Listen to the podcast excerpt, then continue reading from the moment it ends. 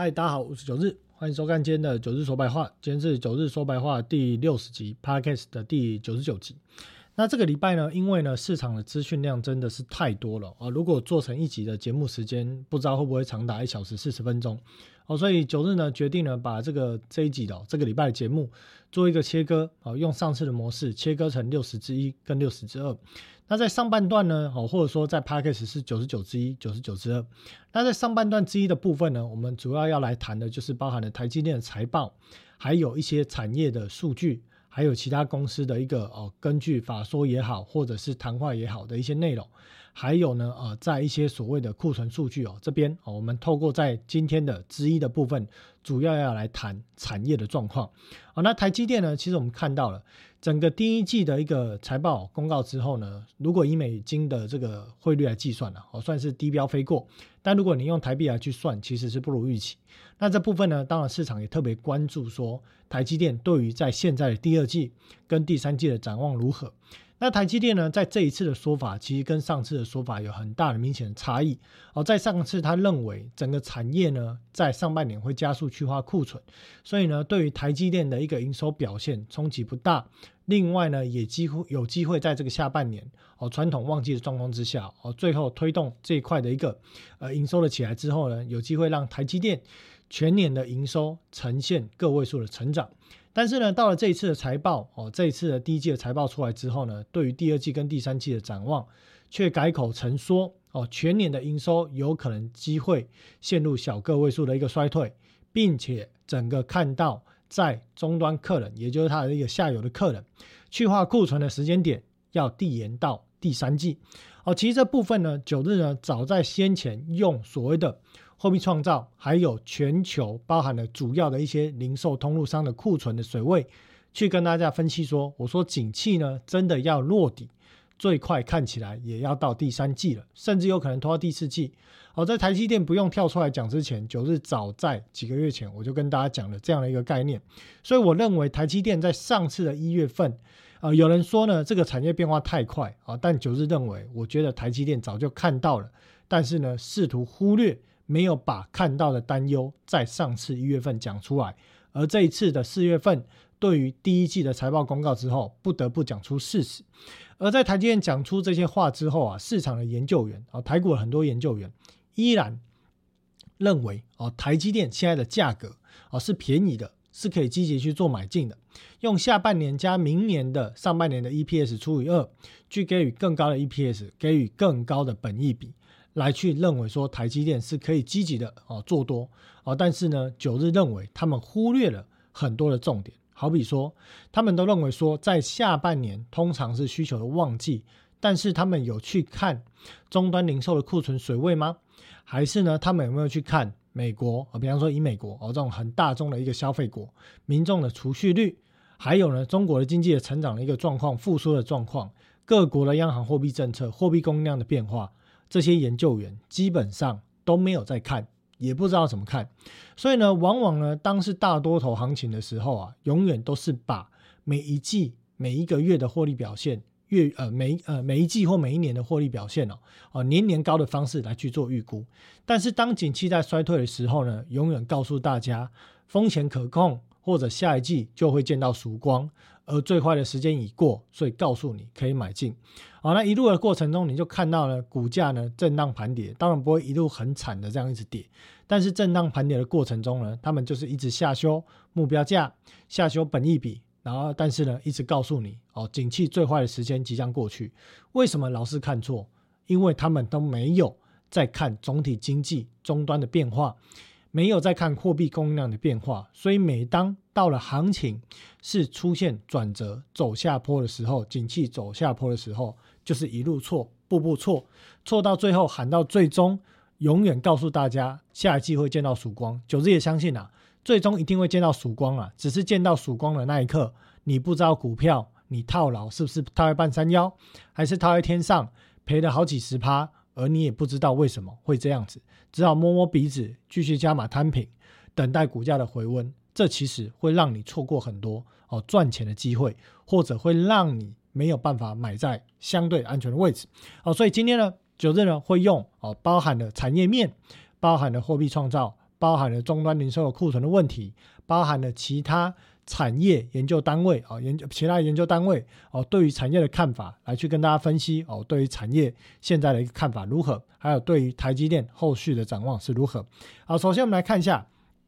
台积电的一个法说，基本上呢，第一季的一个财报公告之后呢，以美金额计算的这个收入一百六十七点二亿，是符合业绩展望的一百六十七至一百七十五亿哦，但是呢，属于低标的水位哦，擦肩而过哦，没有跌破哦，但是呢，这个整个营收的一个表现是属于业绩展望的下缘。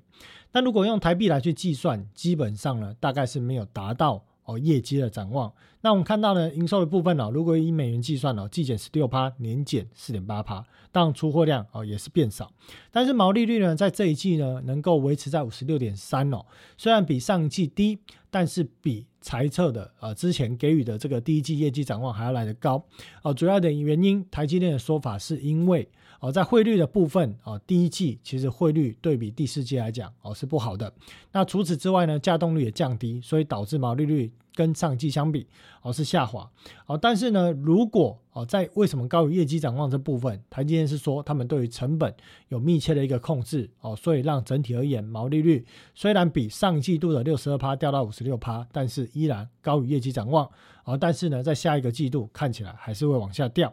好，再来我们来看台积电呢，在二零二三年第一季各自人别的占比，我们可以看到了，在五纳米跟七纳米加总的这个营收，营收的数字哦，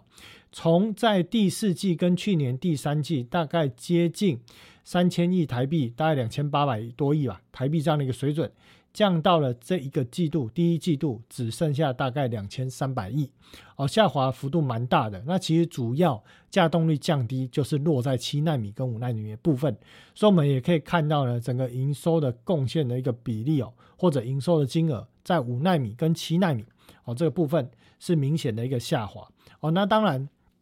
整体而言，五纳米加七纳米。占整个营收的一个比重，还是达到了百分之五十一 percent 左右哦，还是主要的这个主力的这个呃营收贡献的来源啊。但是呢，到了这个呃下半年开始哦，三纳米呢也会成为营收贡献的中心呃重心。好，那接着我们继续往下看，在整个技术平台比的占比哦，当然整体而言哦，高效运算哦成为了大宗。我记得好像在上个季度就是这样子哦。那智慧型手机呢哦排名第二大哦三十四 percent，但是呢，在整个第一季的一个营收表现，我们可以看到，在高效运算哦 HPC 的部分呢哦季减十四趴，智慧型手机更惨哦季减二十七趴。物联网呢，IOT 这部分呢，季减十九趴，只有车用是成长了，消费也是掉，其他也是掉，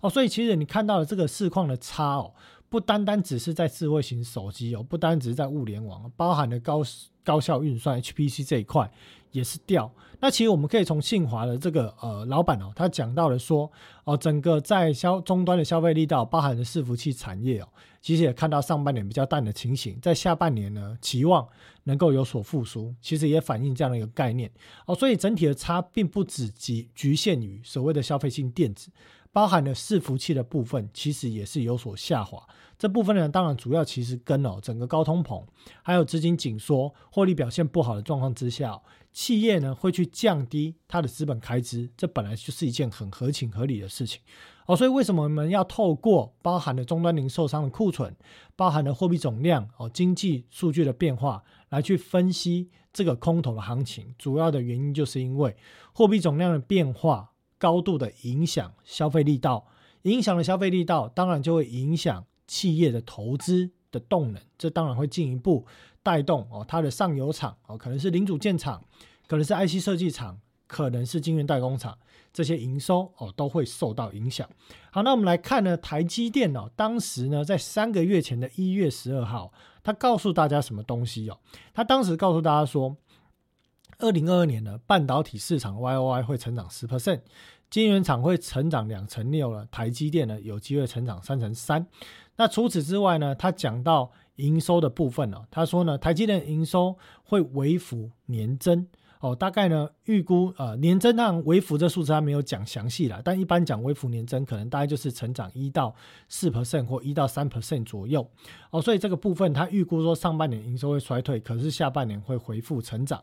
这是他在二零二三年一月十二号讲的话，并且他也提到说，预估半导体产业在二零二零年的上半年哦就会落底。哦，看来这一次完全不是这么一回事。那他另外提到说呢，二三年的七纳米啊产能利用率比原先当时二零二二年第四季法说的时候预期的低，主因电脑跟手机疲弱。所以你看到呢，他的谈话呢，基本上呢没有什么有准确性的前瞻性。而是第四季在下调第一季的展望，第一季又在下调第二季展望，整个毫无前瞻性可言。我不知道是对于他们内部研究的人员忽视了在经济总体经济学的变化，还是呢一直一向的认为这个景气的衰退或景气的复苏大概就是有一个周期性，所以呢当已经景气修正了接近一年，就认为后续会成长。我不知道，但是九日看到的是终端的高库存。我告诉大家说啊，你看这种所谓的非必需性。非必需性消费品的这个最大的零售商亚马逊哦，这么高的一个库存状况之下，还有高通膨、高利率，还有民众的可支配所得降低的状况之下，需求想要永远都很好，永远呢只要下去就可以立刻回温这件事情，我认为是不成立的哦。我基本上认为说，而一间那么大的企业哦，他们对于这种所谓的。财务的预估，或者是经济的这个 view 哦，他应该有一些人会去看这些东西才对。不知道为什么会给出这样的一个预估数据。好，那我们再继续往下看哦，在当时的一月十二号法说还讲了什么？他讲说呢，二三年的上半年去库存就会加速。哦，这应该说这个人家问啊，问说二三年上半年去库存就会加速，终端领域要怎么看？哦，台积电讲说呢，去库存呢从二零二二年就开始了。存货水位在二零二二年的第三季达到高峰，第四季开始加下，呃，开始下降，且观察到更是，呃，这现在更加速。这个现在更加速指的是在今年第一季的时候看到更加库存下降的速度，所以有信心在下半年会回温，但不确定是 V 还是 U，但是认为下半年会回温。哦，可是呢，在这一次的讲法是什么？我们来看看哦，时隔三个月，台积电呢告诉大家说。第二季的营收哦，预估哦，美金是一百五十二亿到一百六十亿之间哦，大概呢衰退的幅度大概是接近呃 QOQ 来讲了，如果算平均值是六点七 percent 哦，但如果你算这个绝对值，呃，九日这边没有背数字哦，但我印象好像是负十到负十四 percent 到负十 percent 这个区间哦，那再来我们看到了二三年的第二季呢，以及这个财测。认为说营收我们刚刚提到了衰退，主要原因是因为客户调整库存，产能利用率持续下降。哦，那所以我们看到跟第一第一季当时一月份讲的话就明显的不一样。而当时认为说去化库存这件事情加速了，哦，有机会在上半年完毕，下半年开始回温。可是呢，现在呢看法又不一样。那另外毛利率认为掉到五成二到五成四了。哦，主要呢包含了汇率还有产能利用率的一个问题。那三纳米这个部分呢，当然啊，整体而言呢，哦，发展上哦是会稳定稳健的，这个整个所谓的一个量会逐步的开上来。那在海外扩呃这个扩厂支出哦，跟通膨电力成本上升，这个其实哦都会影响到稼动率。那这边在讲的是三纳米的，呃刚提到，因为它毛利率有问题啊，他提到说，因为三纳米一开始。这个良率当然没有那么高哦，但是它逐逐步这个良率会 tune 上来。可是，一开始因为毛利率较低哦，它也会影响到整体毛利率的表现。那另外呢，又有提到说电价的上涨这部分也有影响。好，那再来，他预估说半导体产业不含记忆体哦，原本预估负四趴，现在认为是负四到负六 percent。晶圆厂原本预估负三，现在认为负七到负九 percent。而台积电全年的营收呢，原本认为是微幅成长，现在认为大概 Y O Y 是会负一到负六 percent。哦，所以呢出现明显下修。但是呢，台湾你会看到这两天很多的国内的研究员出来的报告，都告诉你最快的时间哦已经过去。那另外台积电告诉大家说呢，IC 设计厂哦库存堆积比想象中的严重。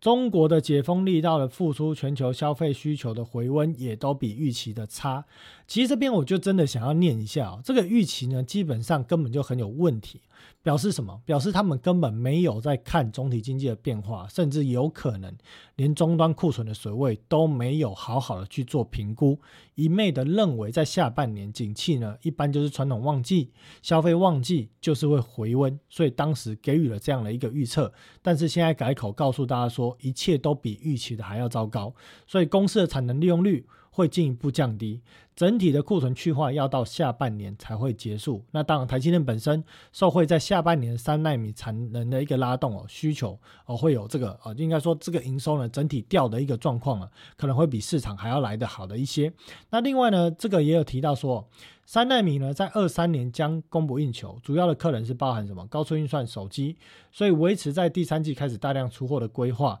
那全年呢，在三纳米有机会达到四到六 percent 的营收贡献。那除此之外呢，也提到了呃这部分呢，呃放量的一个规模会比同期的五纳米，当时的五纳米还要高。那另外在 N 三一的一个制程，在下半年会开始量产。哦，那在三纳米家族呢，新晶片的一个设设计的这样的一个 case 哦，是超过当时五纳米的两倍。好，那两纳米的部分提到了二五年将会量产，现在已经有很多客人表达兴趣。那其他厂的一个部分呢，美国厂的部分哦，预计四纳米在二四年会量产，但现在遇到一些补助方面的问题，公司正在跟美国政府单位协商，但不方便透露细节。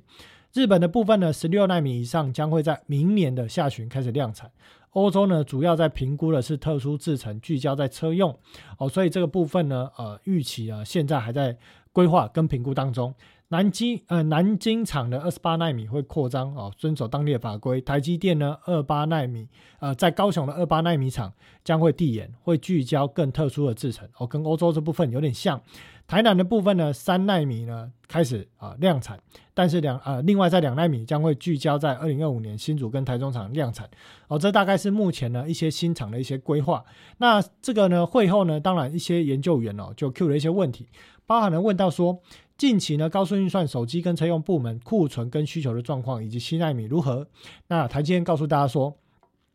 ，PC 手机需求将持续疲弱，但车用稳定。并且看到呢，近期 AI 需求强劲，而七纳米大部分是用在高速运算跟手机，所以我们刚看到的是不是整体而言，在高速运算跟手机的部分哦。下降了，也造成五纳米跟七纳米的营收的贡献，在第一季掉到了大概接近两千五百亿左右。好，那这部分提到说，七纳米大部分应用都在高速跟手呃高速运算跟手机哦，所以需求一样弱。但是未来在 RF 跟 WiFi 这个部分呢，应用将会转进七纳米，所以长期呢，这个制程是成长的这样的一个方向。啊应该说，七纳米是长生命周期的制程观点不变哦。这九日认为是相信的哦，这基本上是一个长生命周期。但是我提到的是说，为什么短期的营收有可能在第一季跟第二季的下降，甚至呢这个回温的速度没有来的那么快？台积电到了今年的一月份还是判断错误啊？为什么这个问题呢？其实呢，我们可以哦试着去思考一下。也为什么说伴随着研究员的看法也是这样子哦？其实大家都陷入了一个问题，就是呢，大家没有去预测到，当整个货币紧缩的一个状况之下，还有高库存、民众的储蓄率低的状况之下，这一定会让需求回温的速度慢哦。所以为什么九日呢会由？这个所谓的货币创造、货币供应量来带到最下游的产业的分析哦，其实呢不是说要这个叫做所谓的呃标新立异哦，而是其实这其实都有一系列的一个关系哦。另外，台积电这边有提到说。AI 未来市场想象空间哦，这是人家问的，然后 AI 未来市场想象空间有没有具体的数字啊？等等的啊。台积电表示说，目前观察到 AI 需求增加，但也有助于半导体去化库存。可是呢，难以预估整个对市场的需求贡献，还是处于早期的发展阶段。而其实讲白了，就是说有。但是呢，营收贡献还不多，还很少，所以很难去评估。好，这边大家应该听得懂哈。好，那再来呢，三纳米供不应求，有没有考虑将五纳米部分设备转移至三纳米？哦，这边公司有提到说，有透过一些制程方法改善，使得三纳米是可以用五纳米的设备啊来去做资源。啊，这部分有提到。那另外问说。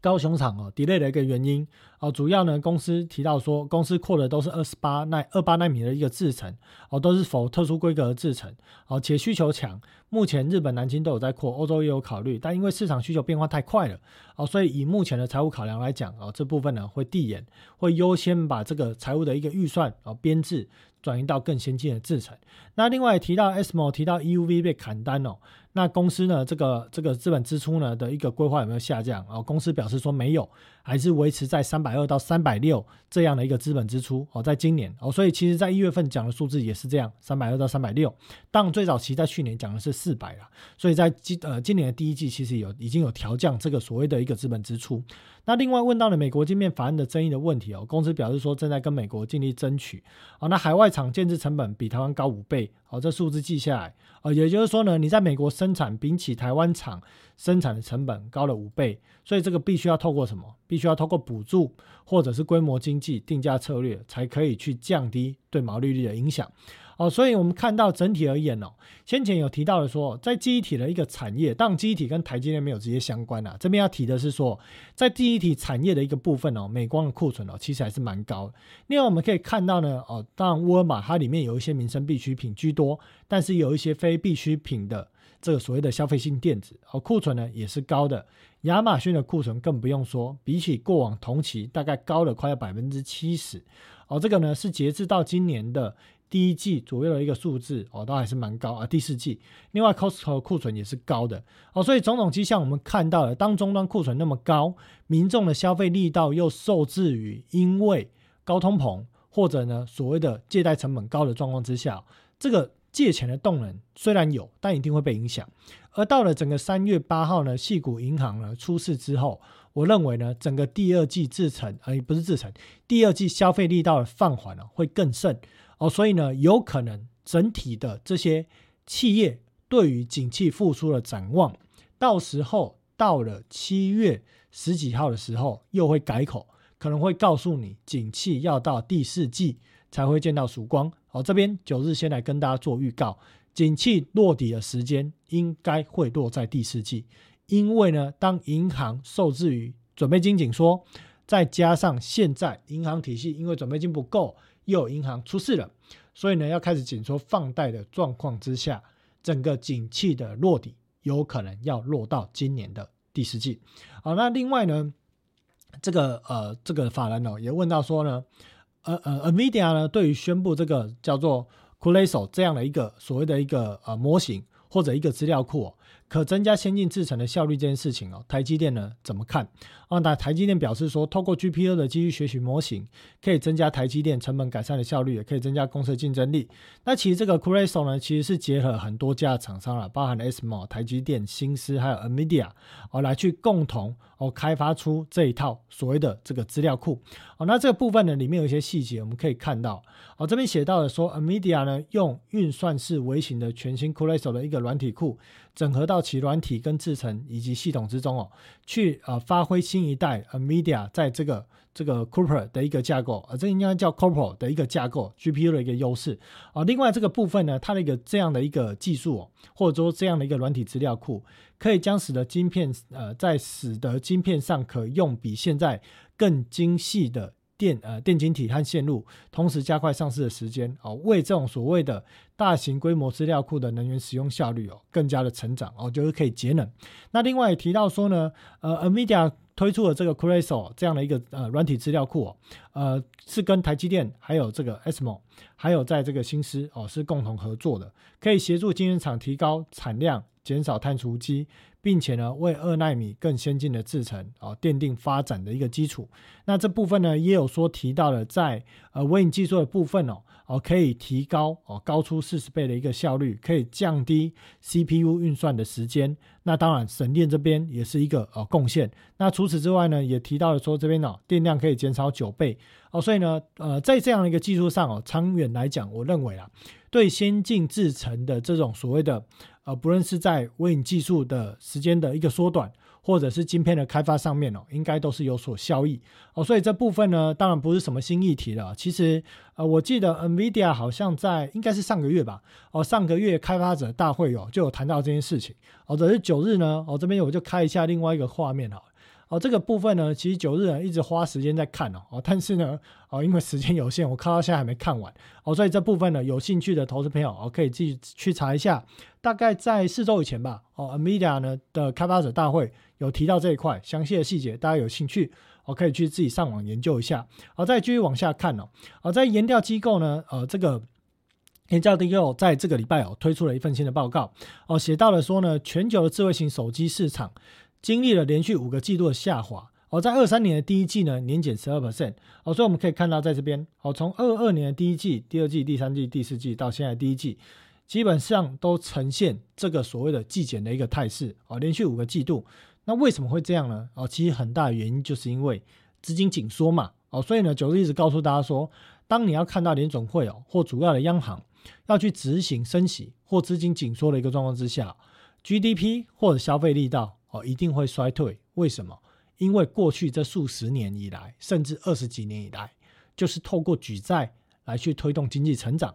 而当债务没有办法增加，经济必然衰退。哦，所以这句话送给大家，也请大家记得，不会是在二二年、二三年适用，未来到了二零三零年，这句话依然都会适用。好，所以我们也看到了说，哦，分析这些分析师啦，哦，饮料机构分析师评论到说。呃，对于某些智慧型手机产品和价格区间呢，需求有所改善，也就是说，这样的一个衰退的状况哦，渐渐的会有所改善。当然，这改善原因，呃，一大部分是因为机器已经降低的因素哦，所以会有所改善。那预测说，到了二三年的第二季末，智慧型手机行业的库存，无论在通路还是供应商哦，都可以达到比较健康的一个水准。但是哦，整体而言，到底何时要复苏？现在来谈论哦，还为时过早。好，所以我们也可以看到呢，目前的手机在这个销售量的一个排名哦，三星呢是以二十二 percent 的市场份额取得第一名的位置，好，这边二十二 percent。那苹果呢，在这个季度呢，呃，掉到了第二名，然后但是呢，市占也有二十一趴，也很高。再就是这个所谓的呃小米啊、OPPO 啊。啊，另外还有 vivo 部分哦，这排名分别在三四五名。那再往下看哦，PC 的部分哦，这个是在上个礼拜就有出了报告，写到了说全球 PC 市场呢带来呢进一步的一个震荡，在第一季哦，桌上型跟笔记型的电脑出货量呢都下呃整体而言下降了三成三，而降至五千四百万台，连续四个季度出现两位数的年减。哦，在哪里？在这边哦，连续四个季度出现两位数的年减。那这边呢，笔记型电脑出货量大幅下降三十四 percent，哦，降至四千多万台。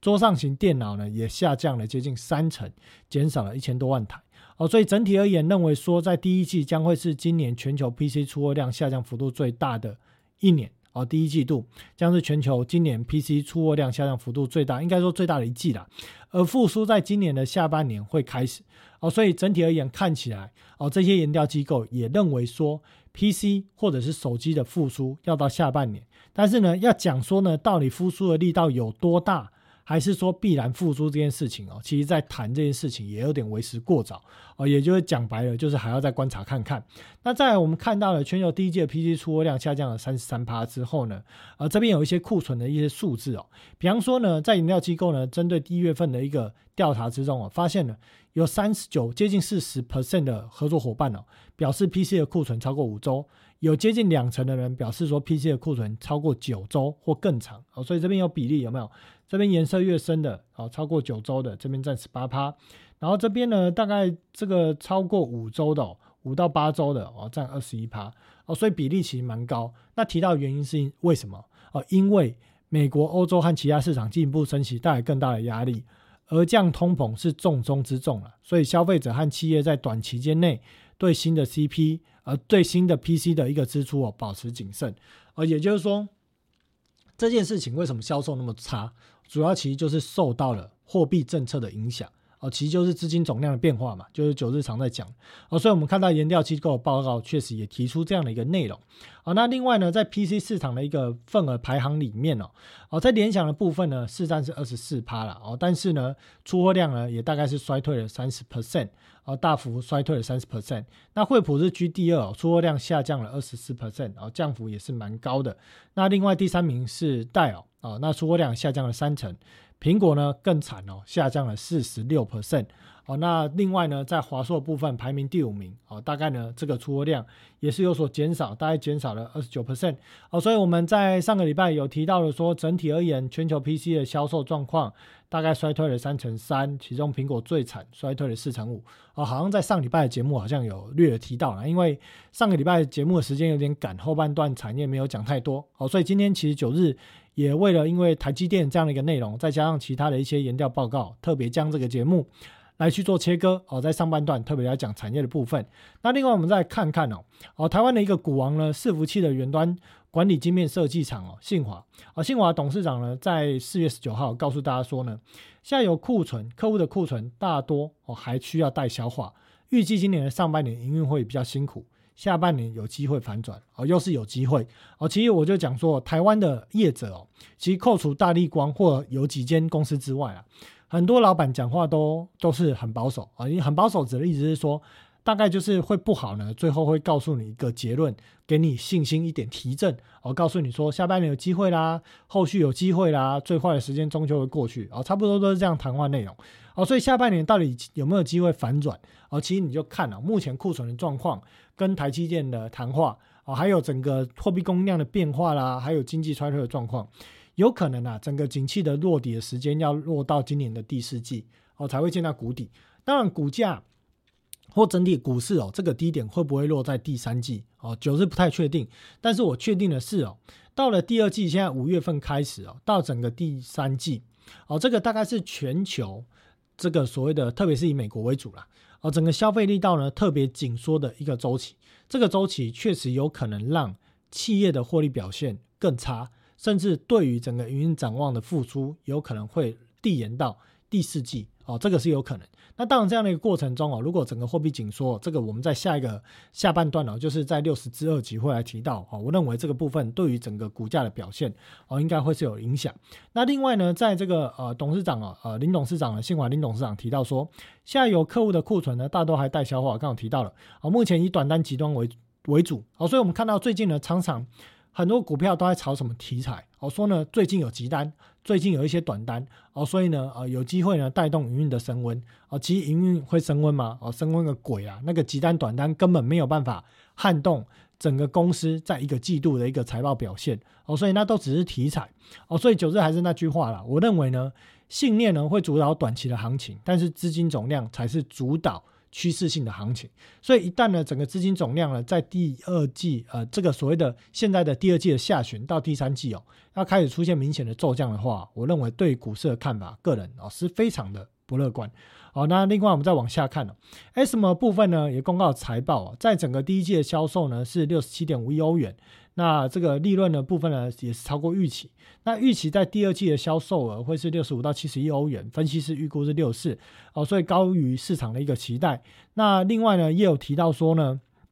有关于在这个外界盛传哦，呃，市场对于 SMO 砍单的问题哦，那公司的 CEO 是表示说，现在在二三年的基本呢，这个前景是保持不变的哦。正如说我们提到了，预计交货大概要有呃，会交货六十个 EUV。还有三百七十五个呃，这个 DUV 的一个微影呃微影的一个设备哦，所以这部分呢提到的是说呃认为没有看到这样的一个迹象。那当然我们提到了说，在很多的这个所谓的晶圆代工厂哦，啊或者说这些所谓的呃 IC 的这个晶片的一个设计厂。在二零二零年到呃，应该是二一年到二三年吧，哦，大量的扩厂，这个我们在去年的这个每周节目里面就有提到哦，所以这些设备啊要交还是得交了啊，但是如果这样的一个扩厂呢，需求没有很立刻的这个呃，应该说跟上这个所谓的供应的一个产量的话，有可能整体而言会到。大概在二四年左右的时间点吧，哦，你可能会看到这些设备厂在二五年的订单量哦会是比较少一些，而当然主要是在 DUV 的部分，UV 我认为不会哦，因为先进制程的推动啊，这个基本上还是主流哦，所以在记忆体的产业啊也会啊想要。逐步的哦，去导入这种更先进的生产的一个设备哦，所以这个是趋势。好，那再往下看呢，半导体库存状况啊，就是特别呢去找了一些报告啊，来秀给各位这个观众朋友来去秀一些数字给大家看哦。这是一般投资朋友可能在平常看不到的数字哦。这边写到了说，整个晶圆代工厂哦，呃，在因为这个数据哦是在。现阶段哦，第一季财报还没有完全开出的时候哦，所以这个是当时针对的，在这个第四季财报开完之后啊，一些企业呢公告的数据，在第一季的数据啊，当时有公告一些数据来去看的一个 view。那我们可以看到说呢，呃，在晶圆代工的部分哦，二三年的第一季客户呢持续在去库存哦，降低晶圆代工厂的投片量哦，台系的这个这个。这个是系啦，哦，台系，台系的晶圆代工厂预估，呃，库存金额将会激增。那另外呢，呃，台积电加动率也会继续的下滑。哦，那整体而言，我们看到了在 IC 设计的部分，在去年第四季的这个时候啊，这个存货周转天数呢达到一百四十天。哦，那在这个部分呢，是有逐步去在去年的三第三季跟第四季降低投片量，所以第一季今年的第一季会有所改善。可是要等到明显转折呢，要等到什么时候？要等到第三季啊。但如果我刚提到的，好，在第二季信贷紧缩的一个状况之下，我认为有可能要递延到第四季。好，这边先讲。好，那另外在 PC 的这个 IC 的库存呢，哦，还有四到五个月，高于过往平均的三个月。手机的库存呢，呃，在二二年的第四季是一百零九天，也高于过去五年或十年的平均值的七十天左右。好，所以呢，库存从高点消化，大概也需要四个季度到五个季度，也要到了二三年的第三季才会见到转折。类比调整的时间比较晚哦，那这个部分库存天数大概比呃平均高一些，高一些些而已。哦，所以这部分应该是有在第三季有机会回到正常的库存水位。驱动 IC 的部分呢，一百一十六天哦，比起平均的八大概八十天。哦，还是比较高，所以去化库存也需要一些时间。那记忆体呢，库存天数这个就很妖兽高了，一百九十四天，哦，高于过去五年或十年的平均的大概是一百一十四或九十五天。其中又以美光的库存更高哦。另外在三星啊、SK 还有美光哦这部分。第一季的库存哦，都还在啊持续上升的状况啊，所以我们刚刚回头看一下，我刚刚有看到美光的在哪里嘞？哦，美光库存啊，第一季有稍稍降一点了啊，因为那个报告好像是在美光出财报之前，然后所以第一季有稍稍降一点，但是整体的库存水位啊还是偏高啊，所以整体看起来啦，再配合九日的针对这种所谓的总金哦，还有货币数据的一个呃货币创造、货币供应量的变化来看哦，整体而言而言，我认为整个库存。要去化到比较正常时间点哦，应该要在二三年的哦第四季左右哦才会见到哦，先给大家这个时间哦。那另外我们看到了台湾的经济部呢统计哦，外销订单呢连漆黑哦，不知道是谁告诉大家说呢，这个景气已经见到了谷底哦哦，这个整个不论是外销订单还是内需哦，都已经见到最坏的时间，最坏的时间已过哦，要开始复苏。结果呢，怎么会外销订单又连漆黑呢？哦，这部分其实最大的问题就是哦。当我们不论是在这种统计单位，还是记者，还是官方的窗口，在告诉大家、告诉我们一般民众分析这些资料的时候，包含了研究员，哦，基本上呢没有告诉你终端库存的状况，啊，无视或者呢降低这个重要性，啊，把这重要性放低，或者通膨跟高利率也认为说，反正通膨跟高利率。最坏的时间已经过去了，所以呢，这个消费力道哦一定会复苏。那需求永远都会认为哦只会变得更好，不会变得更差。所以呢，其实九日一直告诉大家说，如果债务的总量无法增加，你没有更多的货币创造，你需求到底怎么强？你不可能强啊！你一定是等到整个经济衰退到一定的程度，或者呢说高通膨压下来，然后呢呃这个官方哦这个所谓的央行去降息，去创造货币的时候。你才有可能让民众或企业去增加借贷哦，去增加消费力、增加投资，这个经济才会好。而如果在此之前，你一直在把利率提高，